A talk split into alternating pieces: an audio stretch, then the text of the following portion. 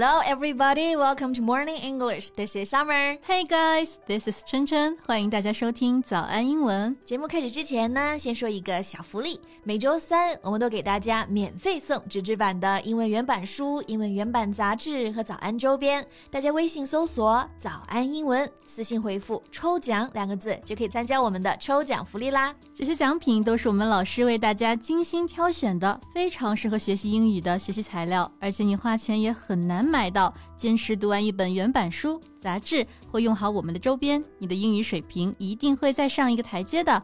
快去公众号抽奖吧，祝大家好运！哎，Sam，你喜不喜欢洋娃娃？我跟你说啊，我最近听说了一件很可怕的事情。美国啊，有一家玩偶店，里面所有的洋娃娃都是用真实的人体遗骸做的。Ew, that's so creepy. Mm. Yeah, after investigation, people found that most of the body parts were taken from cadavers donated for medical research to Harvard Medical School. So, these body parts were taken from those kind-hearted people who intended to donate their bodies for science, but were actually traded as goods in the black market. Mm, right. 哈佛医学院的内部员工 Lodge，他监守自盗啊，偷走了自愿捐赠遗体的人的头骨啊、皮肤等部位进行转卖。他甚至还直接带客户进入停尸房，让他们挑选喜欢的人体部位，只要花六百美元就可以买两张真的人脸。So unethical. Yes，这些捐赠者都这么善良，他怎么可以对他们的遗体做出这样的事情？真的非常令人发指。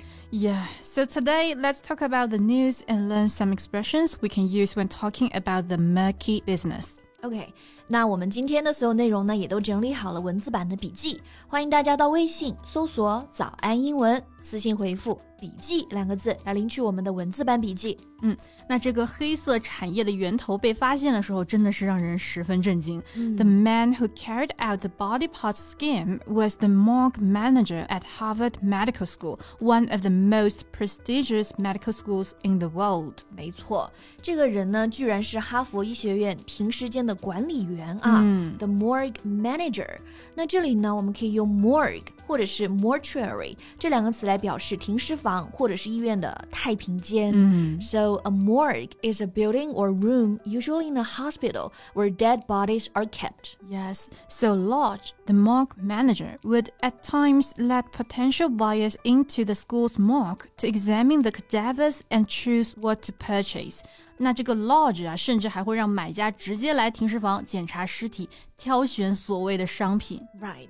And here, cadaver refers to a dead human body, especially when used for study. 嗯，cadaver 这个词的意思是人的尸体，尤其呢只用于研究的那种。那这里除了 cadaver 人的尸体，我们平常还可以说 corpse or human remains. Yes. For example, Lodge is accused of stealing and selling organs and body parts from human remains.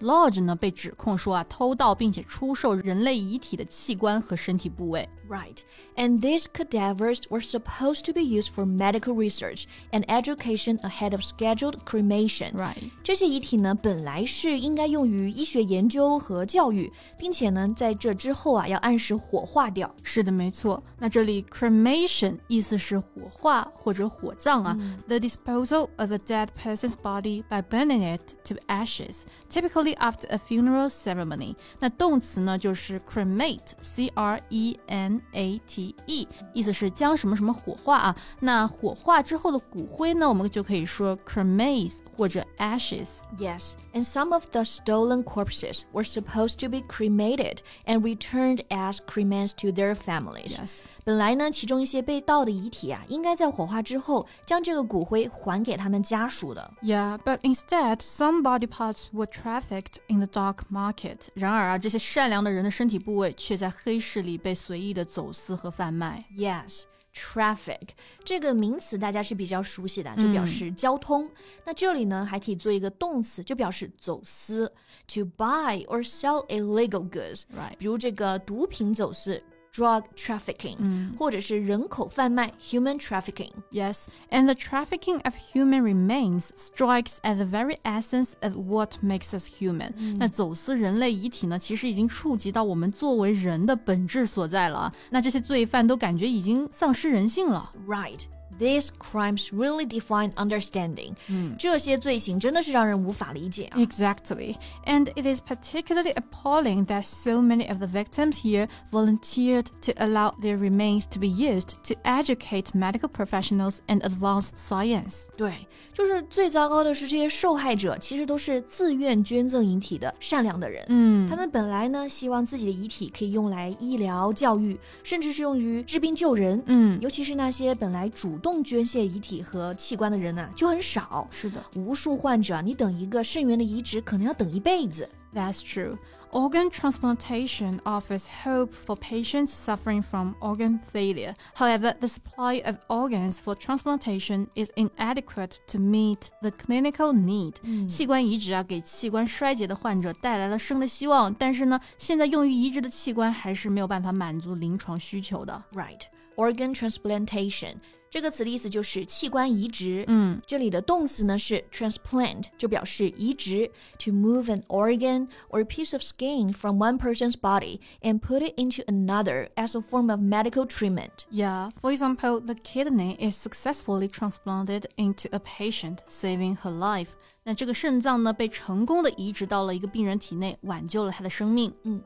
然而呢，在这个黑色的产业链里啊，自愿捐赠者们的遗体被当作商品进行交易。嗯，他们的头骨、大脑、心脏都可以被随意购买，然后呢，被做成皮革，甚至做成玩偶，让人来把玩。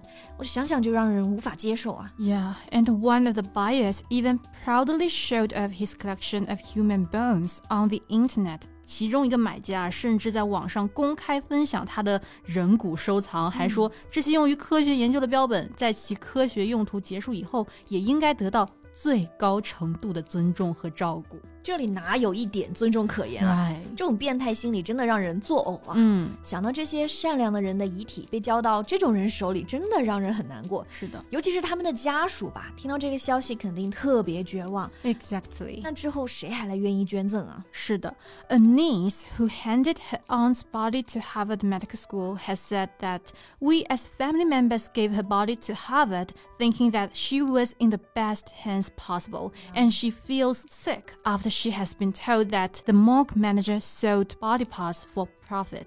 没错，想象一下，你抱着非常沉痛的心情，按照家人的遗愿呢，将他们遗体捐赠给哈佛医学院，嗯，希望可以造福更多的人。但有一天，你突然发现，你至亲的遗体其实已经被非法卖给了坏人。Yeah, it's disgusting, isn't it? Yeah. 而且不仅这些家属受到了创伤，无法轻易平复啊，这个事件对未来的遗体和器官捐献造成的恶劣影响，短期也很难平息了。All right, this is all about today's podcast, and welcome to share your opinion in the comments. 那最后再提醒大家一下，我们今天节目的所有内容呢，也都给大家整理好了文字版的笔记，欢迎大家到微信搜索“早安英文”，私信回复。笔记两个字来领取我们的文字版笔记。Okay, thank you so much for your listening. This is Chen Chen. This is Summer. See you next time. Bye. This podcast is from Morning English. 学口语就来早安英文。